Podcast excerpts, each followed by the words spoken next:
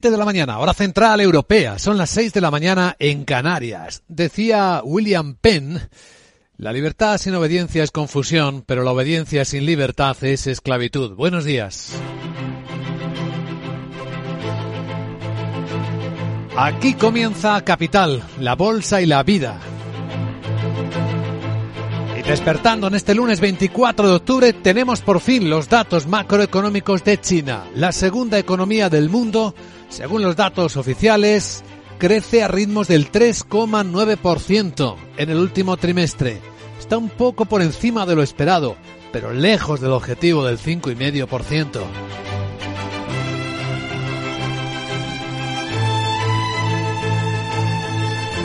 Capital, la Bolsa y la Vida, con Luis Vicente Muñoz.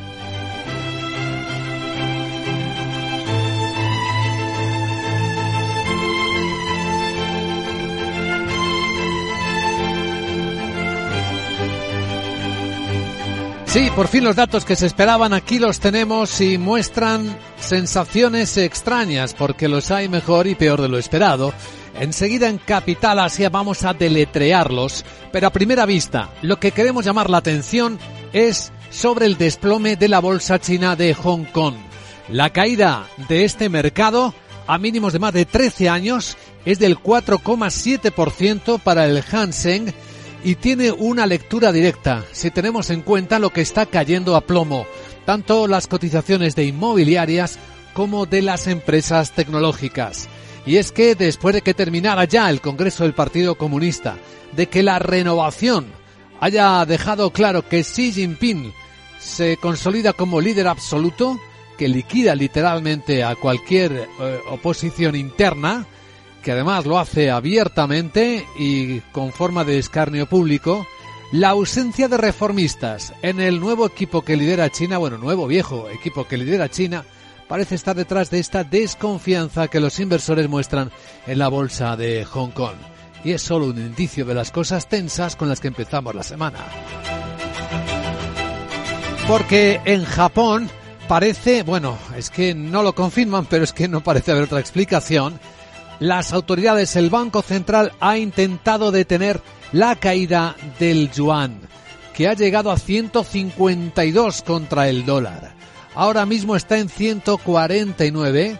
Hay al menos en los gráficos se ve perfectamente dos sacudidas eh, de eh, intentar detener la caída importantes, pero no parecen ser suficientes para detener la debilidad de esta moneda y la fortaleza del dólar, que también sigue viéndose contra el euro. Ahora mismo estamos viendo a un euro cambiándose por 0,9850 dólares en las pantallas de XTV.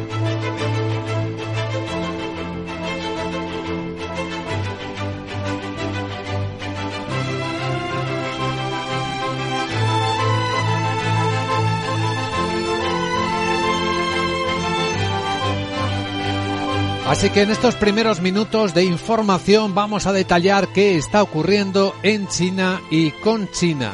Después de haber eh, visto las imágenes, de haber escuchado al presidente chino contra la historia asumiendo un tercer mandato Xi Jinping,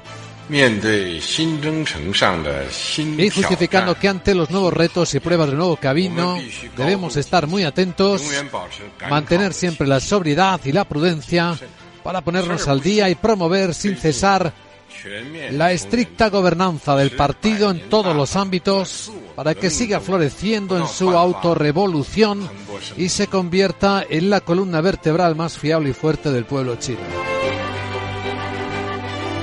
Nadie discute, por lo tanto, internamente, y no hay otra discusión, el liderazgo chino. Otra cosa es aquí en Europa el británico, donde todo apunta a que el sucesor de la efímera Liz Truss será Rishi Sunak, el ex ministro de Economía. Parece que es el que tiene más avales, por encima de los 100. Boris Johnson ha intentado recabar los suyos durante el fin de semana. Dice haber logrado hasta 102, pero insuficientes para competir con Sunak. Así que Johnson dice que se retira. Ahora queda por ver cuántos logra la responsable del partido en la Cámara, Penny Mordaunt. Ella decía hace unas horas que está en esto para ganar y que cree que es importante para su partido. que tiene una confianza en, que tiene mucha confianza en sus números.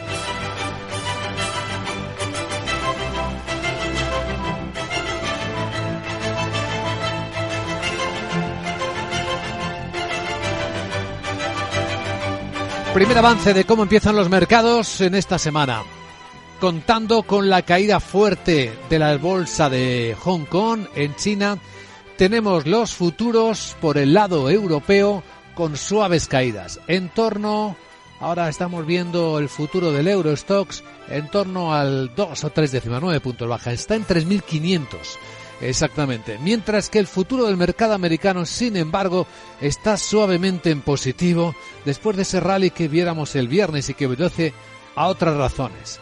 Aquí hay algunos eh, responsables de la Fed que empiezan a temer ir demasiado lejos, demasiado rápido con las subidas de tipos. Sube el SP a 1.745 puntos.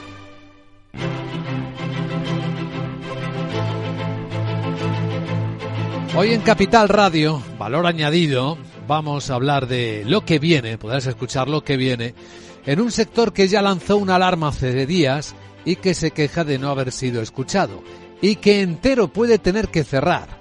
Nos referimos a un sector de la industria importante en la economía mediterránea, la industria de los fabricantes de azulejos y pavimentos cerámicos. Hemos invitado a su secretario general, Alberto Echevarría, que nos acompaña a las 8 y 10, 7 y 10 en Canarias. En una hora estará en directo con nosotros contándonos cómo van las cosas. Y tras él entraremos en la gran tertulia de la economía. Hoy con María José Villanueva, con Fernando Zunzunegui y con Julián Salcedo daremos contexto a las noticias que despiertan la economía y que a esta hora de la mañana presentamos con Miguel San Martín.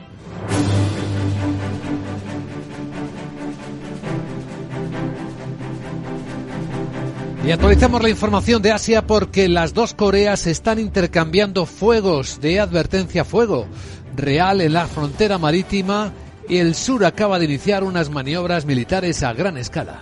Se acusan buenos días mutuamente ambos de vulnerar esa frontera. Las Fuerzas Armadas surcoreanas hicieron disparos de advertencia a un buque norcoreano esta mañana tras considerar que había cruzado esa frontera marítima. El norte ha respondido con el disparo de 10 proyectiles de lanzacohetes múltiple y justo antes la Marina surcoreana anuncia que desde hoy hasta el 27 de octubre va a realizar unas maniobras a gran escala en el Mar Amarillo. Pyongyang no reconoce esta frontera diseñada por la ONU al término de la Guerra de Corea en 1953. La imagen de la mañana todos los medios la muestran es al presidente chino Xi Jinping con su nueva cúpula del poder, su nuevo equipo del Partido Comunista es el máximo órgano de poder del gigante asiático y no figura ninguna mujer por primera vez en 25 años. Ya ha desaparecido cualquier atisbo de oposición así al quedar fuera el viceprimer ministro Huo Chunhua, el único representante afín al expresidente Hu Jintao, que fue expulsado antes de las votaciones, y el actual primer ministro que se retira, Li Keqiang. Siguen tres de sus fieles y ha incorporado a cuatro más. Sí defiende sus logros y el objetivo de que China alcance en este siglo la posición de primera potencia económica mundial. El desarrollo de China es inseparable del mundo y el mundo, el desarrollo del mundo también necesita China. Tras más de 40 años de esfuerzos incansables de reforma y apertura, hemos creado un milagro de rápido desarrollo económico y estabilidad social a largo plazo. La economía china es resistente, tiene un amplio potencial y un gran margen de maniobra. Y sus fundamentos a largo plazo no van a cambiar. La puerta de la apertura de China no hará más que ensancharse. Al iniciarse el tercer mandato del líder chino, todas las miradas se centran en la economía del gigante asiático. El país afronta ahora una ralentización acentuada por la política de cero COVID que genera muchos confinamientos. Los sectores del turismo, transportes y restauración se han visto especialmente afectados. También el inmobiliario, donde muchas empresas luchan por sobrevivir y junto con la construcción es un cuarto de su PIB. Noticias de la guerra en Europa. El presidente ucraniano Volodymyr Zelensky responde a la anuncia rusa de una posible provocación preparando, estaría preparando una bomba sucia. Asegura que solo un país puede usar armas nucleares en esa zona de Europa y es Rusia. Y es que el ministro de Defensa ruso ha transmitido a sus homólogos estadounidense, francés, turco y británico la preocupación de Moscú por posibles provocaciones de Ucrania con un artefacto que incluya elementos radioactivos. Zelensky cree que Rusia tiene una estrategia para culpar a Ucrania de cualquiera de esos ataques. Esa trayectoria de misiles rusos pasa, entre otros, por encima de los objetos nucleares ucranianos. Son las tropas rusas las que han minado la presa y los aledaños de la central hidroeléctrica de Cacoa y chantajean con volarla. Es Rusia la que utiliza municiones de fósforo, minas antipersonales prohibidas y toda una gama de armas contra la infraestructura civil. Además de la pérdida de un tercio de las centrales de energía, la guerra también ha dejado, ha dejado a Ucrania sin el 90% de su capacidad de energía eólica y entre el 45 y el 50% de la energía solar. La energía. Qatar acaba de presentar la ampliación del mayor proyecto de gas natural licuado del mundo. La empresa estatal Qatar Energy ya había firmado los acuerdos para la primera y mayor fase del plan de expansión de este yacimiento que aumentará la capacidad de licuefacción de Qatar de 77 millones de toneladas al año a 126 millones de toneladas en el año 2027. El CEO de Qatar Energy, Saad Al-Kabi, ha anunciado que va a elegir a Shell como socio estratégico. Según el acuerdo que firmamos en breve, Shell va a tener una participación neta efectiva del 9,37% del proyecto, de un total de 25% de participación disponible para socios internacionales, mientras que Qatar Energy va a participar con el 75%. El contrato de desarrollo del campo norte-sur se adjudicará en el primer trimestre de 2023. Es el mayor yacimiento de gas del mundo que Qatar comparte con Irán. Bueno, actualidad europea. El ex ministro británico de Economía, Rishi Sunak, parece encabezar claramente la carrera por el nuevo liderazgo conservador y, por tanto, del gobierno británico. Suma ya más de esos 100 apoyos que necesita de los diputados de su partido para acceder a la elección. El ex primer ministro británico, Boris eh, Johnson, anuncia que ha decidido no presentarse a las primarias para sustituir a Liz Truss, a pesar de que tendría también los avales necesarios. El ex ministro de Exteriores con Boris Johnson, Dominic Raab, asegura que Sunak es el favorito. Rishi es el mejor situado, no solo porque tiene los números, se trata de esto, sino que también tiene amplitud de apoyos y creo que, mira, me encantaría ver a Boris Johnson volver a la primera línea de la política, pero yo estoy hablando personalmente. La líder del partido en la Cámara Baja, Penny Mordaunt, no ha llegado a los avales necesarios. Los aspirantes tienen hasta las 2 de la tarde de este lunes para postularse de forma oficial, por lo que si solo hay un único candidato, Reino Unido podría tener primer ministro esta misma tarde. Bueno, ya ha asumido sus tareas como nueva primera ministra de Italia, Giorgia Meloni. Y el primer líder europeo con el que se ha reunido en Roma ha sido con el presidente francés, Emmanuel Macron. Ambos han manifestado su voluntad de colaborar en grandes retos como la escalada de los precios de la energía, la gestión de los flujos migratorios o el apoyo a Ucrania. Encuentro justo después de haber jurado como presidenta del gobierno y celebrar su primer Consejo de Ministros. Todavía le falta cambiar, por cierto, algunos de los nombres de los ministerios. Han propuesto algunos inéditos como educación y mérito, familia, natalidad e igualdad de oportunidades o empresas y Made in Italy. Al frente de la economía del país está Giancarlo Giorgetti, representante del ala moderada de la Liga, economista de la Universidad de Bocconi de Milán, pero no era la primera opción de Meloni para el puesto. La líder de Hermanos Italia lo intentó con Fabio Panetta, consejero del BCE y exdirector general del Banco de Italia.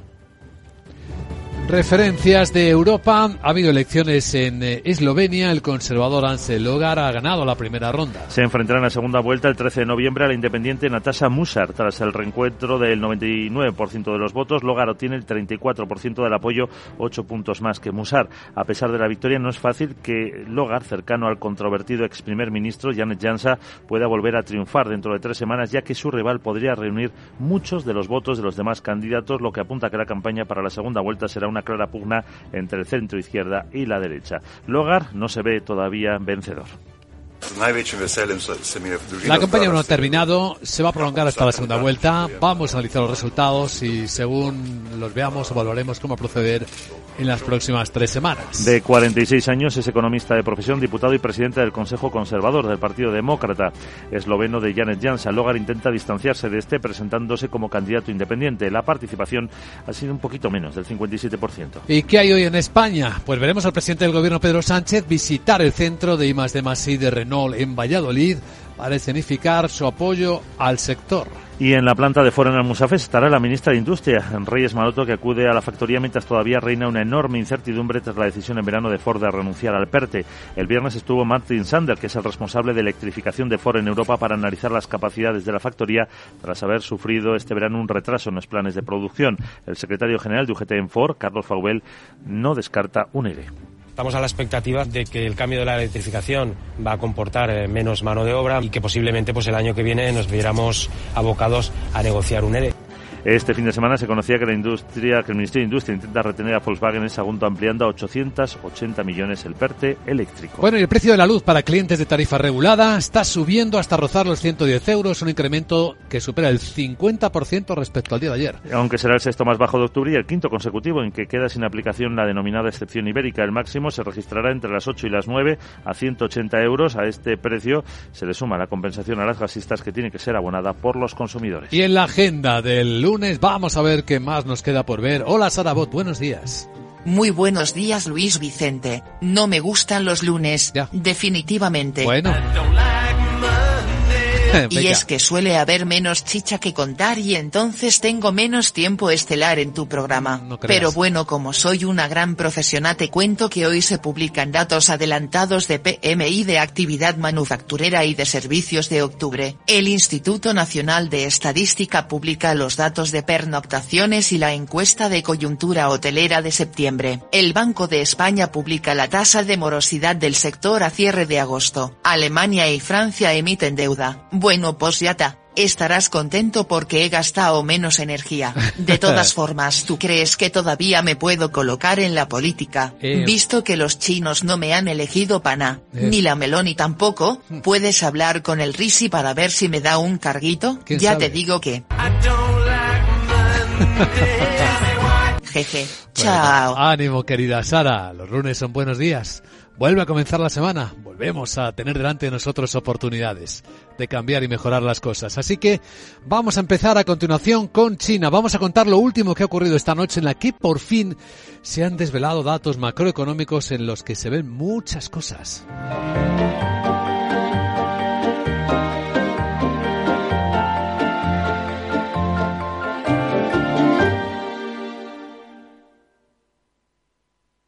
Bontobel Asset Management, calidad suiza con el objetivo de obtener rendimientos superiores a largo plazo.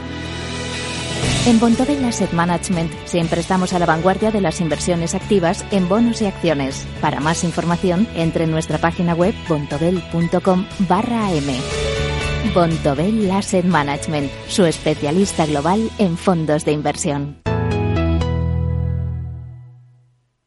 ¿Estás comparando hipotecas? Hay matices que marcan la diferencia. Hipotecas Cuchabank. Consúltanos directamente. Más info en cuchabank.es. Capital, la Bolsa y la Vida, con Luis Vicente Muñoz.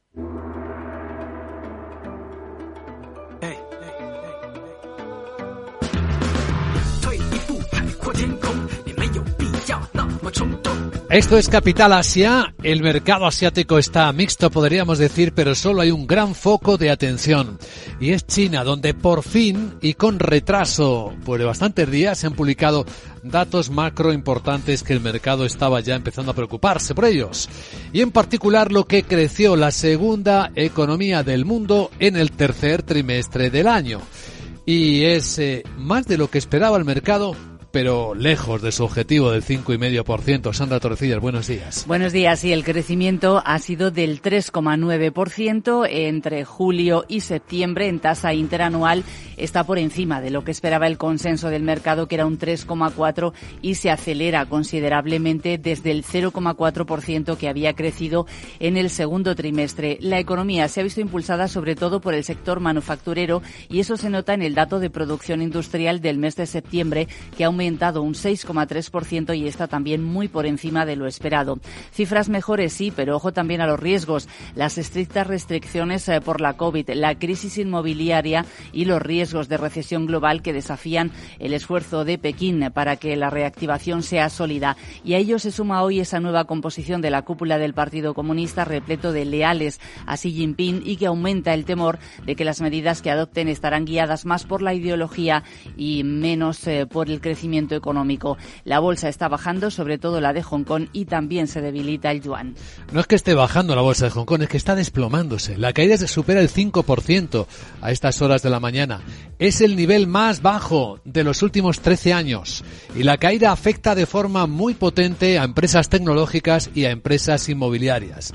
Lo que están diciendo los informes del mercado es que esto tiene una conexión con lo que ha resultado del Congreso del Partido Comunista Chino. No hay aumento de reformistas, por lo tanto se supone que va a ser una política continuista y después de que no se citara en ningún momento el problema en el sector inmobiliario y más aún tampoco la censura o el control de las empresas tecnológicas, estas son las que están capitalizando lo que parece a todas luces una huida casi con indicios de pánico de inversores del mercado de Hong Kong. Según hablamos ya baja el 5,2%, es decir, esto va muy rápido.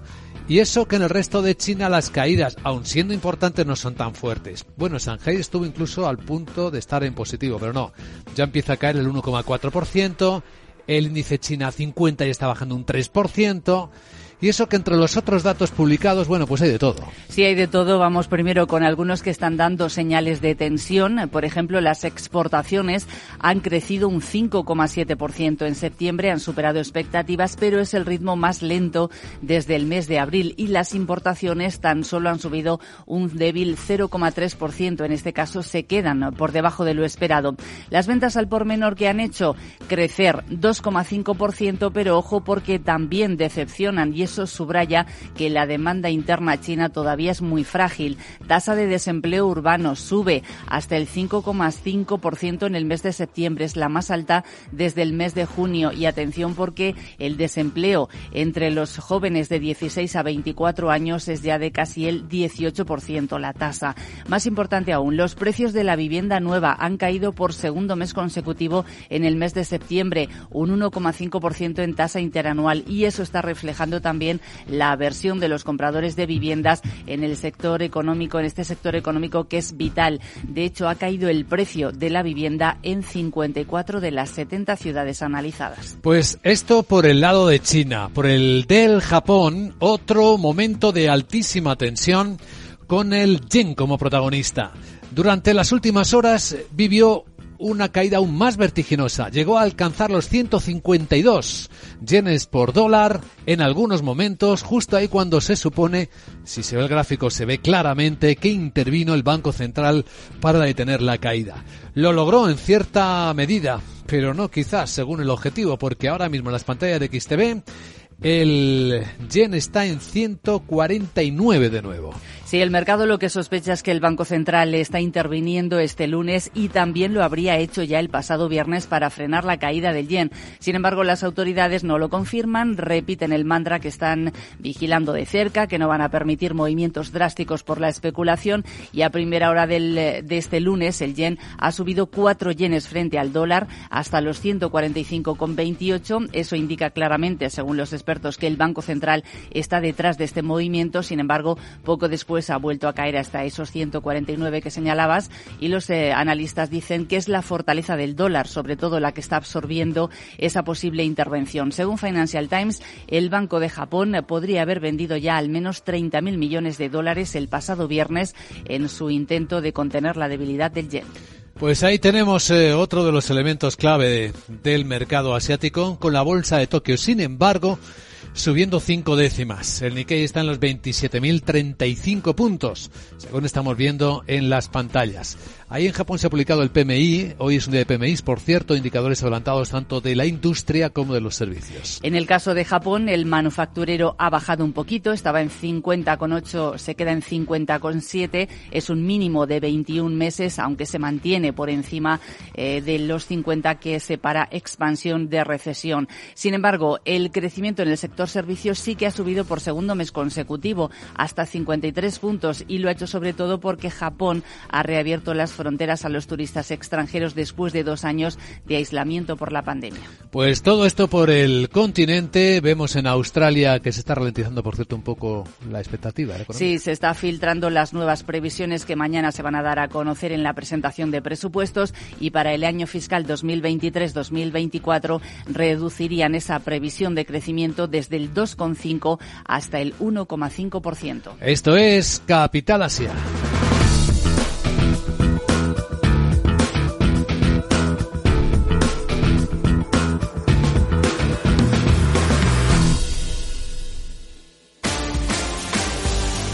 Bueno, y ahora llega la prueba de fuego para las economías del mundo. La recesión, empezamos a tocarla, la olfateamos, la sentimos en algunos sectores. Empieza a notarse claramente cómo les va a las empresas, cómo le va a la economía real, la microeconomía una semana llena de resultados, así que vamos a ir viéndolo. Laura Blanco, buenos días. Buenos días. Empresas tecnológicas y petroleras publican resultados. Fíjate, Luis Vicente, vivimos en pleno déjà vu ochentero y el principal motivo es la inflación. Escalada de precios en niveles de hace 40 años que nos llevan a hablar de las políticas económicas propias de los 80, subidas de tipos de interés para evitar la inflación de segunda ronda. Pero algo más está en juego. Los 80 eran años marcados por un sector clave los mercados financieros. El petrolero era la época en la que los colegios se nos enseñaba que hasta cuándo habría petróleo en el mundo como si hubiera que tratarlo con mimo por si escaseaba. Pero conocemos la historia. El sector tecnológico, con el paso de los años, desbancó a las petroleras. En mayo de 2017, The Economist publicó una portada dedicada al recurso más valioso. Ya no era el petróleo, era el dato. La revista ilustraba plataformas petrolíferas, pero encima del nombre de esas plataformas, las grandes compañías tecnológicas. Esta semana, esas tecnológicas publican resultados. Alphabet, Microsoft, Meta, Amazon. Los datos sí siguen siendo el bien más preciado. Pero esas empresas son termómetro también de lo que tú citabas hace un instante.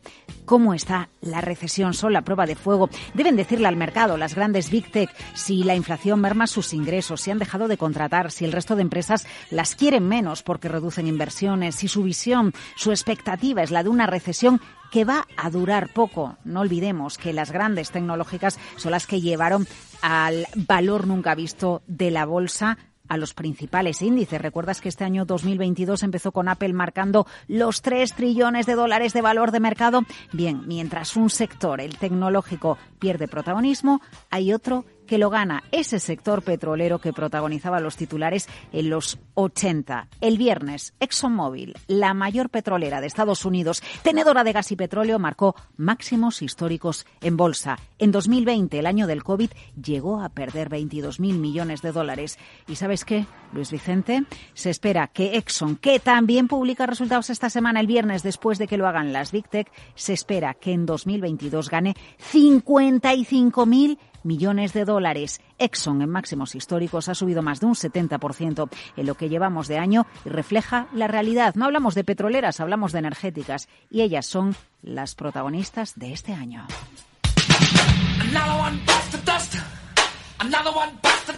Y en el lado político tenemos protagonismo discutido en Europa, por un lado el Reino Unido, pero también por Italia. Una parada en Italia, porque Giancarlo Giorgetti es el nombre elegido por Meloni para llevar las riendas de la economía italiana. No es su primera uh, apuesta, su primer nombre. Él quería alguien con más peso en el mundo de las finanzas, en el ámbito internacional, para asegurarse la tranquilidad del mercado. Fabio Panetta, por ejemplo, miembro del Banco Central Europeo, que dijo nones. Giorgetti de la Liga 50 55 años el que tiene que enfrentar un bono a 10 años en Italia en el 4,67%. No es un académico, no es un producto de la élite formada. Ha estado en el gobierno anterior, en el Mario Draghi, y eso sí que es un mensaje de tranquilidad para los mercados, porque su labor fue la de cumplir con los requisitos del plan de recuperación para obtener los fondos de la Unión Europea. Ministro de Desarrollo Económico en el gobierno de Draghi tiene que enfrentar ahora con Meloni una deuda italiana del 150% del PIB, una inflación en el 9% y un miedo en la de inversión,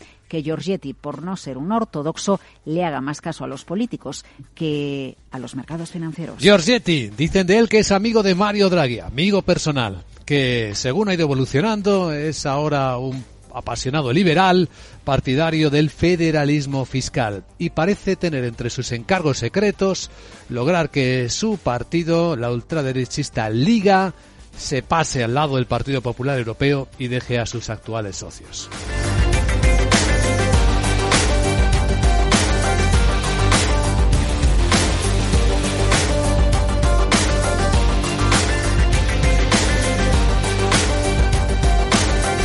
Capital, la Bolsa y la Vida.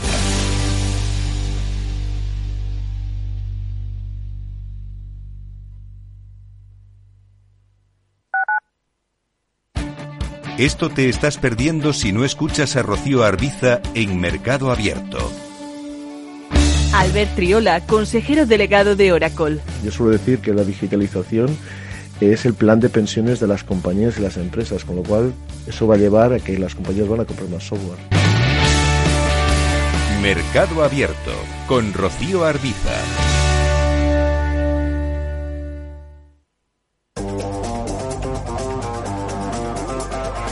Hoy estás aquí y mañana en cualquier parte.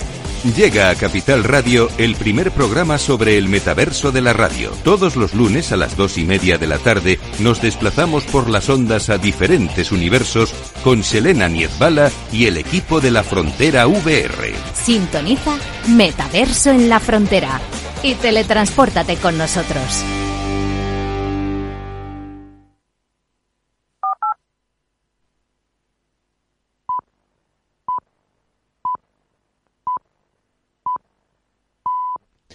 Son las siete y media de la mañana, hora central europea, seis y media en Canarias. Como decía Cicerón, todas las cosas fingidas caen como flores marchitas, porque ninguna simulación puede durar largo tiempo. Buenos días.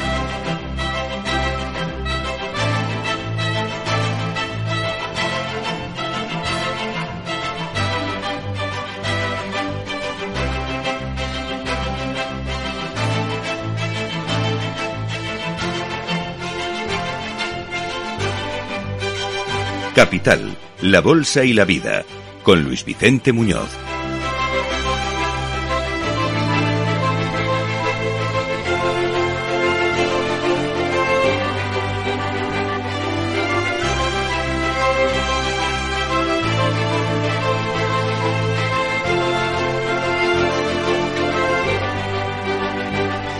Lunes 24 de octubre, la semana comienza a tope de datos macroeconómicos y de eventos en los mercados, porque el dato retrasado de la economía china, un crecimiento del 3,9% en el tercer trimestre del año, es un dato mejor de lo esperado por el mercado, pero aún lejos del objetivo del gobierno chino del 5,5% para todo el año.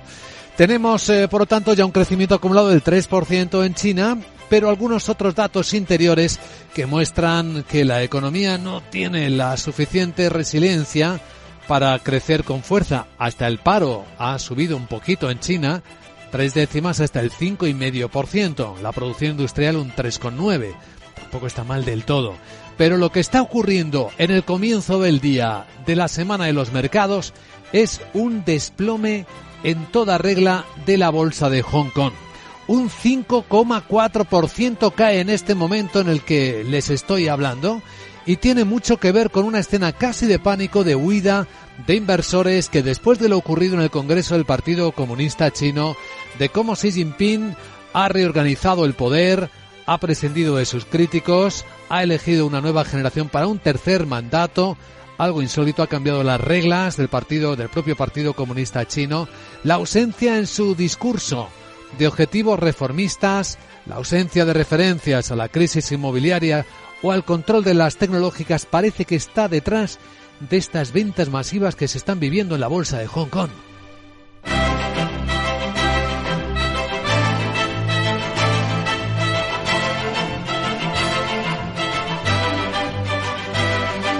Hay otra alta tensión en el mercado asiático y es que el Banco Central japonés parece, digo parece porque no lo ha confirmado, ha intentado intervenir o ha intervenido en el mercado de divisas para parar el desplome de su moneda, del yen.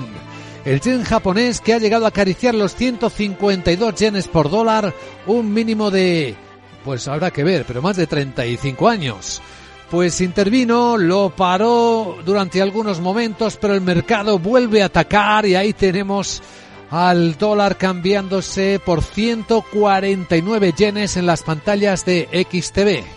Aunque esto no tenga impacto, por cierto, en la bolsa de Tokio, que está subiendo un 0,5% en un mercado asiático que aparte de esto que está ocurriendo en China, con su vida propia, muestra signos mixtos. Y no perdamos de vista que es que además tenemos el impulso en positivo que dejó en el aire el mercado americano el viernes. Un rally que también se está prolongando ligeramente en los futuros americanos. 6, 7 puntos, dos décimas, viene subiendo el futuro del eh, SP500 a 3.760, aunque no consigue introducir tono positivo al mercado europeo, que viene en el comienzo de la semana con caídas de 15 puntos, 4 décimas en 3.494.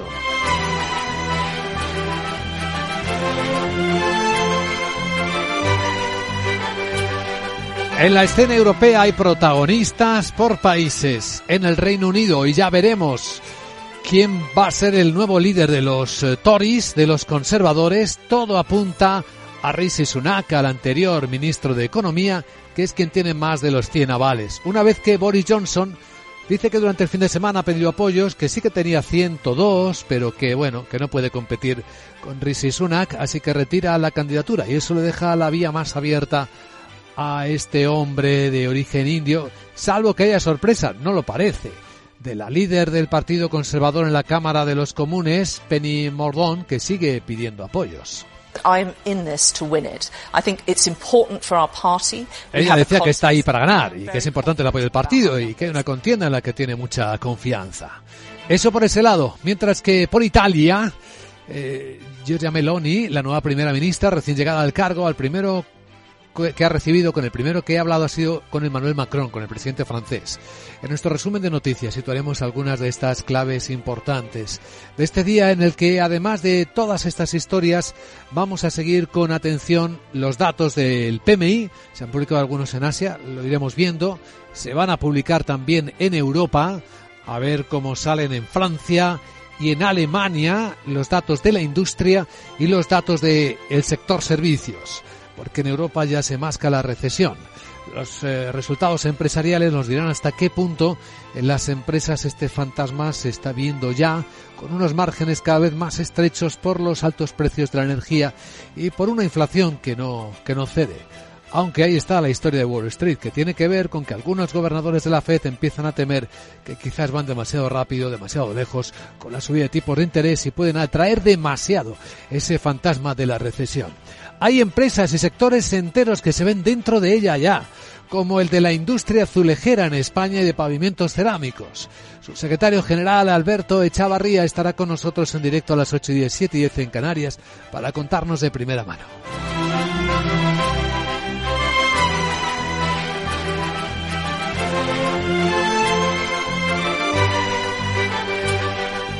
Tras él entraremos en la entrevista, entraremos en la gran tertulia de la economía. Hoy Julián Salcedo, María José Villanueva, Fernando Zunzunegui nos ayudarán a poner en contexto las noticias que despiertan la economía y que a esta hora presentamos con Miguel San Martín. Justo antes de presentar también el primer informe de preapertura de los mercados eh, europeos con sus protagonistas. El presidente de China, Xi Jinping, como el protagonista del día. Y con la foto que recorre el mundo y las redes sociales, su nueva cúpula del Partido Comunista en el que ha depurado todo aquel que no le es leal. De hecho, en el máximo órgano de poder del gigante asiático no figura ninguna mujer. Por primera vez en 25 años ya ha desaparecido cualquier atisbo de oposición. Así, al quedar fuera el viceprimer ministro Hu Sun-hua, el único representante afín al expresidente Hu Jintao, y también el actual primer ministro que se retira, Li Keqiang. Siguen tres de sus fieles y ha incorporado cuatro más. Sí ha defendido sus logros y el objetivo de que China sea en este siglo la primera economía mundial. El desarrollo de China es inseparable del mundo y el mundo, el desarrollo del mundo también necesita de China. Tras más de 40 años de esfuerzos incansables de reforma y apertura, hemos creado un milagro de rápido desarrollo económico y estabilidad social a largo plazo.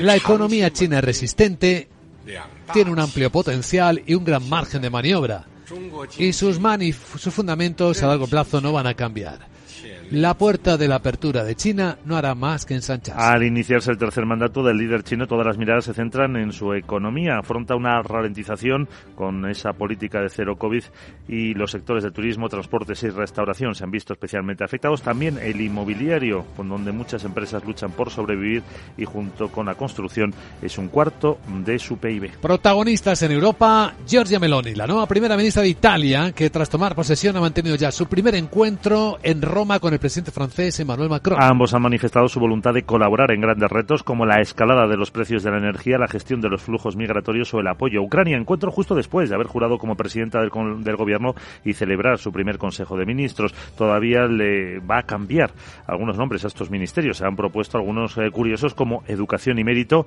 familia, natalidad e igualdad de oportunidades o empresas y Made in Italy. Al frente de la economía del país está Giancarlo Giorgetti, representante del ala moderada apoderada de la Liga, economista de la Universidad de Bocconi de Milán, pero que no era la primera opción de Meloni para el puesto. La líder de Hermanos de Italia lo intentó con Fabio Panetta, consejero del Banco Central Europeo y es director general del Banco de Italia. En España, ojo a lo que hoy veremos, al presidente del gobierno Pedro Sánchez visitar el centro de I de de Renault en Valladolid quiere escenificar su apoyo a un sector que empieza a inquietarse por la tardanza en ejecutar los fondos europeos. Y a la planta de Foro en Almusafes viaja la ministra de Industria, Reyes Maroto, que acude a la factoría mientras todavía reina una enorme incertidumbre tras la decisión en verano de Ford de renunciar al PERTE. El viernes estuvo allí Martin Sanders, responsable de la electrificación de Ford en Europa, para analizar las capacidades de la factoría tras haber sufrido ese retraso en los planes de producción previstos. El secretario general de UGT en Ford, Carlos Fauvel, no descarta carta en la planta.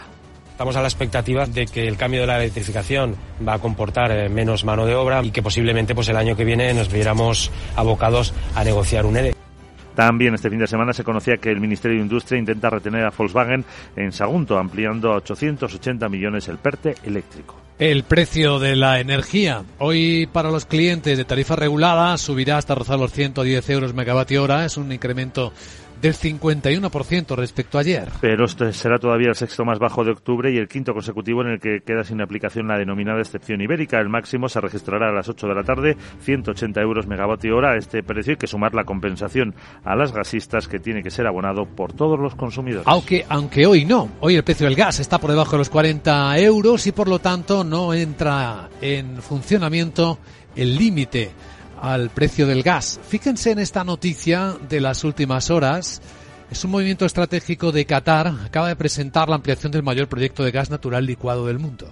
La empresa estatal Qatar Energy ya había firmado los acuerdos para la primera y mayor fase de este plan de expansión de un yacimiento que aumentará la capacidad de licuefacción de Qatar de 77 millones de toneladas al año a 126 millones de toneladas en 2027. El CEO de Qatar Energy, Saad Al-Kabi, ha anunciado que Shell va a ser su socio estratégico. Según el acuerdo que vamos a firmar, Shell va a tener una participación neta efectiva del 9,37% en este proyecto, de un total del 25% disponible para socios internacionales mientras que Qatar Energy se reserva una participación del 75%. El contrato de desarrollo de este campo se adjudicará en el primer trimestre de 2023. Es el mayor yacimiento de gas del mundo que Qatar comparte con Irán. Veamos la agenda del lunes que nos queda por ver. Muy buenos días, Adabot.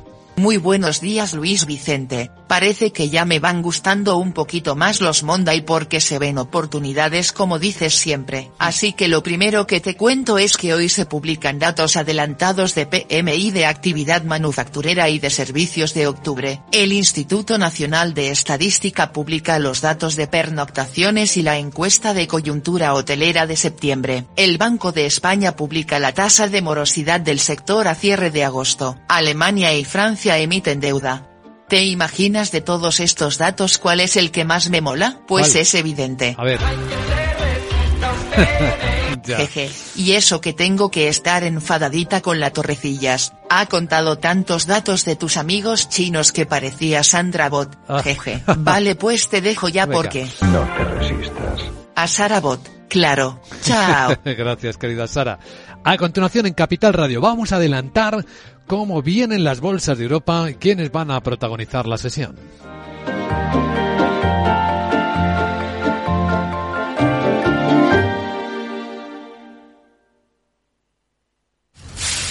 ¿Qué se podría hacer con todas estas hojas secas? ¿Podrán tener una segunda vida produciendo algo nuevo con ellas? Sí, podemos darles un segundo uso a esas hojas. En Repsol fomentamos la economía circular dando una segunda vida a los residuos, con proyectos como la fabricación de biocombustibles avanzados a partir de restos vegetales. Descubre este y otros proyectos en Repsol.com. Repsol, inventemos el futuro. Invierte en más de 5.000 acciones al contado de tus empresas favoritas. Abre tu cuenta en capex.com y recibe junto a otros 5 amigos vuestra primera acción totalmente gratuita. Disfruta de eventos presenciales, webinarios de trading avanzados y formación exclusiva con expertos de mercado. Visítanos en nuestras oficinas de Madrid o en capex.com. Capex.com, tu nuevo broker de confianza. El trading implica un riesgo. Disfruta del placer de leer la edición impresa del diario El Economista y recibe nuestro periódico cada mañana en tu casa u oficina por menos de un euro al día. Entra en eleconomista.es y suscríbete al medio líder de audiencia en información económica y financiera, que te ayuda a tomar las mejores decisiones de inversión. Si prefieres el soporte digital, aprovecha nuestra oferta y recibe el diario vía email por 29,99 euros al año. En tiempos de incertidumbre, el conocimiento es poder. Infórmate en eleconomista.es.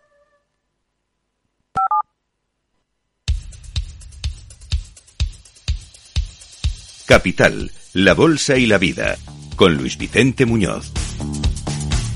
En las pantallas de CMC Markets eh, vemos ya que el tono con el que viene el comienzo de la semana es un poco raro.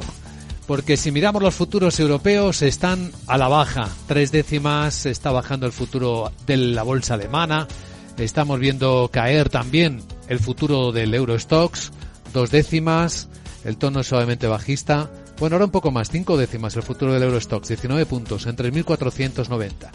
Y contrasta porque el futuro del mercado americano aún conserva un poco del impulso del rally del viernes de Wall Street. Una subida del SP de 5 puntos, es una décima, está en 3.758. Muchos datos también que están introduciendo frío y calor en el mercado los de China, los que luego se van a ir publicando en Europa. Sandra Torrecillas, buenos días. Buenos días y por delante tenemos además la reunión del jueves del Banco Central Europeo que podría elevar los tipos de interés 75 puntos básicos y antes este mismo lunes datos de actividad de la zona euro adelantados del mes de octubre y sobre todo resultados empresariales, como señala Ramón Forcada, director de análisis de Bankinter y eh, sobre todo mirar resultados empresariales, porque aparte de la subida de tipos del BCE y del Banco Central de Canadá, hay muchísimos resultados empresariales. Hemos tenido bancos la semana pasada en Estados Unidos, sobre todo bancos, pero no solamente bancos. Empezamos a tener tecnología esta semana, petroleras, y con ese saldo de resultados empresariales ya podemos empezar a manejar alguna hipótesis. En el Reino Unido, la posibilidad de que el exministro de Finanzas y candidato preferido del mercado, Rishi Sunak, se haga con el poder y reduzca la incertidumbre política está haciendo que la libra esterlina esté subiendo al menos de momento. Bueno, entre los protagonistas de hoy, cuidado que empiezan ya las noticias de despidos y esta de Philips es llamativa. Sí, el fabricante de equipos médicos holandés acaba de anunciar que va a eliminar alrededor de 4.000 puestos de trabajo. Lo que intenta es optimizar su organización después de esa retirada masiva que ha tenido que hacer de respiradores defectuosos. Espera que la reorganización le cueste alrededor de 300 millones de euros en los próximos trimestres. ¿Pueden venir despidos también en Credit Suisse? Pues probablemente unos 5.000 puestos de trabajo es lo que se especula en el mercado con que pueden eliminar del banco suizo, aunque gran parte de esos puestos de trabajo saldrá a través de la venta de negocios eh, que hagan en los que está desinvirtiendo. Aunque esta mañana se especula sobre todo con la información del diario suizo Sontan Zeitung, que dice que Credit Suisse analiza una ampliación de capital de unos 2.000 millones de francos suizos, al cambio 2.000 millones de dólares, y también la emisión de deuda convertible para ayudar a financiar su plan de reorganización. Este jueves será cuando lo presente, cuando haga públicas también sus cifras trimestrales. Eh, por cierto, que Bloomberg apunta además que el director de compliance, Rafael López, va a dejar el Banco Suizo en las próximas semanas después de pasar poco más de un año en el puesto. ¿Qué otros protagonistas? Pues nos vamos a fijar en Airbus, eh, porque Arabia Saudí está en negociaciones avanzadas eh, para encargarle casi 40 aviones A350 a la empresa europea. Quiere lanzar una nueva aerolínea y desafiar de esta forma a las compañías eh, de peso en el Golfo. Y también la empresa de servicios públicos alemana Uniper está cerrando la mitad de su espacio de oficinas en la sede y bajando las temperaturas en el área que permanece abierta para ahorrar gas hasta 14 grados. No solo en la renta variable donde notamos eh, tensión, también en la renta fija. Laura Blanco, buenos días. Efectivamente, buenos días. Alta tensión en renta fija en España. Máximos de 2014 la financiación en el secundario de 10 años, cerca del 3-6%. En Alemania máximos de 11 años. En el 2,5% en Estados Unidos. En máximos de 14 años nos recuerda Ramón Zarate de Zarate Capital que es que el mercado de deuda está descontando que la inflación va a seguir muy alta cual confirma la expectativa que tiene el mercado, eh, por un lado, de que la inflación eh, no, no se va a reducir tan pronto como se espera y, por lo tanto va a tener que, que haber que haber incrementos de los tipos de interés superiores a los que el mercado estaba descontando. Esta semana podemos ver otra subida de tipos de 75 puntos básicos por parte del Banco Central Europeo en el precio del dinero, el mercado espejo, el Euríbor, el más utilizado, el índice más utilizado para las referencias hipotecarias. La semana pasada Luis Vicente ya marcó el nivel del 2,6%. Estamos en los niveles más altos desde el año 2009. A continuación completamos la mirada con la crónica, la perspectiva de Wall Street.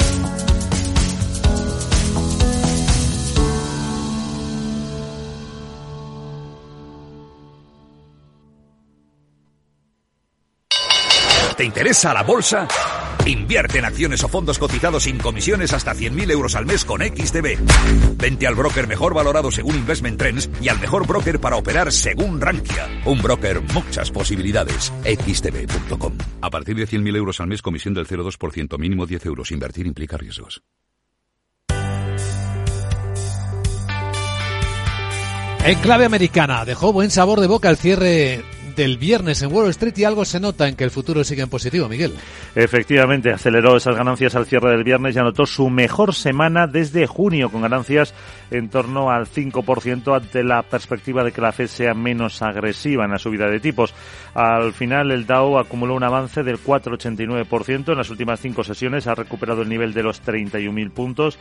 El S&P 500 un 4,7% en la semana y el Nasdaq un 5,2%. Eh, Vamos con la agenda de esta semana. Hoy tendremos lectura preliminar de los PMI de servicios manufacturero y compuesto de octubre y la evolución de la confianza del consumidor de la Conference Board. También subasta de deuda. Para mañana martes, el Book de ventas minoristas y precios de la vivienda eh, de agosto. El miércoles, la balanza comercial de bienes, ventas de viviendas nuevas de septiembre y los inventarios de crudo semanales. El jueves, la atención de los inversores es el dato avanzado del PIB del tercer trimestre. Viene de un crecimiento del 1,3 anterior. Tendremos renovaciones de subsidio por desempleo y pedidos de bienes duraderos. Para el viernes, el índice de costes laborales eh, del tercer trimestre, ingresos y datos personales y también la previsión de inflación a cinco años de la Universidad de Michigan del mes de octubre. Y ahora agárrense de nuevo al cinturón de seguridad. Vamos a ver cómo está el mercado asiático y cómo va la caída de Hong Kong.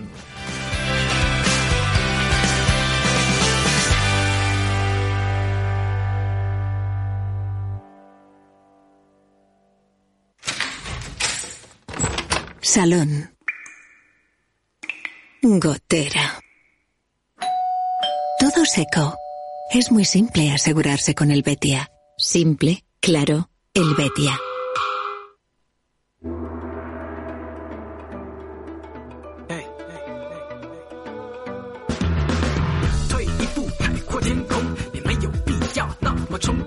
El desplome de la bolsa de Hong Kong es ya del 5,5%. En algún momento se ha acercado al 6% la caída de este importante mercado, de esta importante bolsa de Asia.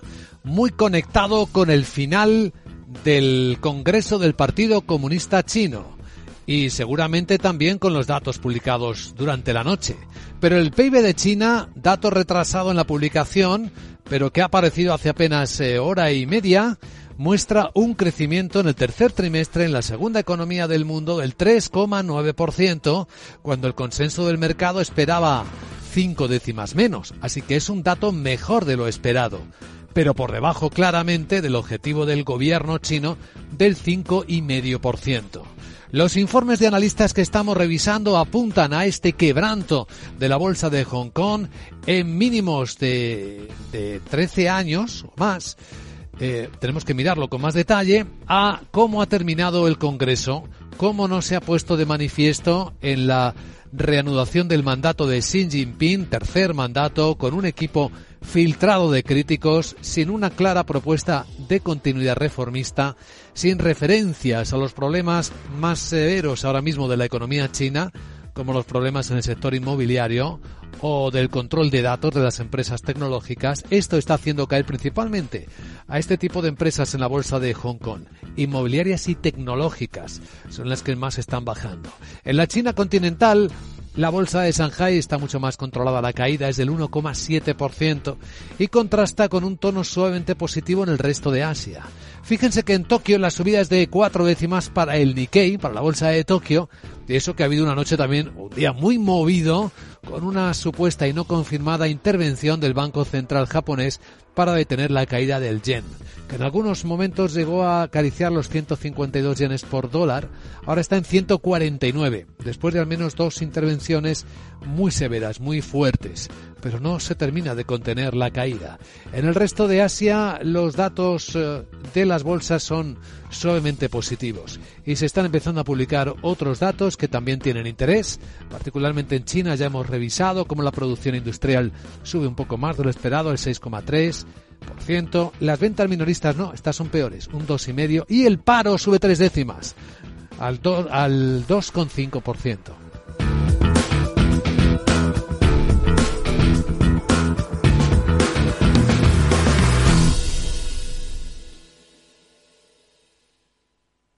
En Darwinex hay más de 100 millones de euros buscando traders con talento. Ya hemos pagado más de 4 millones en comisiones de éxito. Si te tomas el trading en serio, únete a Darwinex. Capital en riesgo. Datos actualizados el 16 de septiembre de 2022. CaixaBank patrocina este espacio. Y ahora un vistazo a la prensa financiera internacional. Si les parece, hoy vamos a empezar con la prensa china, South China Morning Post. Lo que está diciendo en portada es que eh, lo que significa la repentina salida del Politburó de Hu Chunhua, el vicepresidente al que dos señores acompañaron a la puerta de salida en medio del pleno, pues eh, muestra una sorpresa. Estaba a nueve años de edad de la jubilación no oficial y ha sido un leal ejecutor del proyecto de alivio de la pobreza de Xi Jinping. El diario cuenta cómo la caída del, del Hansen de Hong Kong se hunde a un mínimo de 13 años, ya que China no añade reformistas en la reorganización del poder. Dice que los inversores ven más riesgos en la reorganización del liderazgo de China y las acciones tecnológicas inmobiliarias están soportando lo peor de la venta. Cuenta el diario que Xi Jinping personalmente revisó la selección de hasta los 300 nuevos eh, delegados que se han ido cambiando. Y habla también de cómo las importaciones de chips a China se están llevando un golpe a medida que Estados Unidos aumenta la presión en la guerra tecnológica. Caixin habla también de cómo el PIB del tercer trimestre chino ha aumentado un 3,9% y esto está por encima de las expectativas, pero que las cifras sugieren que alcanzar el objetivo de crecimiento anual sigue siendo un enorme desafío. Financial Times habla de que el crecimiento no alcanza el objetivo a medida que aumentan los problemas de la política cero COVID. El diario británico, claro, habla también de cómo Boris Johnson se retira de la competencia por el liderazgo eh, conservador, mientras que en Estados Unidos Wall Street Journal habla de esto mismo y de que el plan de Biden para rellenar las reservas de petróleo está generando dudas entre las eh, compañías petroleras estadounidenses que desconfían de aumentar la producción. En los diarios económicos españoles, Guillermo Luna, buenos días. Muy buenos días. En cinco días leemos una entrevista al vicepresidente de IFM y responsable de España, Jaime Siles. Dice que están cómodos en Naturgy con la estructura actual. También sigue el ruido de sables en la COE, frena la negociación laboral. Garamendi sigue sin garantía de ser el único candidato, con acuerdos como el de salario mínimo interprofesional todavía bloqueados. También hablan de que de Kim Kardashian a Iniesta el peligro de los influencers para el inversor y también el fin de la era Basilea, tres media y Mediaset ante el golpe en la bolsa. En el economista.es, la banca confía en modificar el impuesto tras el veto europeo. Lagarde ha pedido que se graben los, los ingresos y no considera las provisiones. El Banco Central Europeo también reducirá, reducirá el balance desde el segundo trimestre del 2023. Esperan una subida de 75 puntos básicos en la reunión del próximo jueves. Mientras Iberdrola, Y Acciona pujarán por la eólica marina de Estados Unidos. California subasta parques por 11.000 millones. Y finalmente en expansión, el corte inglés se alía con Eranovum y Neufund en la luz. Logra así bajar un 30% su gasto en electricidad y Santander y CaixaBank frenan la emisión de bonos verdes.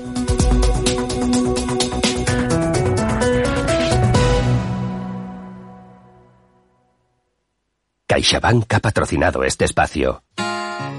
En CaixaBank sabemos lo importante que es sentir que hay alguien a tu lado. Por eso queremos estar cerca de ti. Estés donde estés para acompañarte en todo lo que importa. CaixaBank. Tú y yo. Nosotros.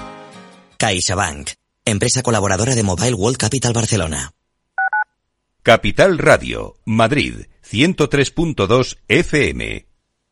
¿Sabías que Madrid cuenta con 33 bibliotecas municipales y en ellas puedes unirte al club de lectura, escuchar cuentacuentos, inscribirte en talleres, conferencias, presentaciones de libros, participar en concursos? Las bibliotecas municipales van más allá de los libros. Anímate a descubrirlo. Infórmate en bibliotecas.madrid.es. Ayuntamiento de Madrid.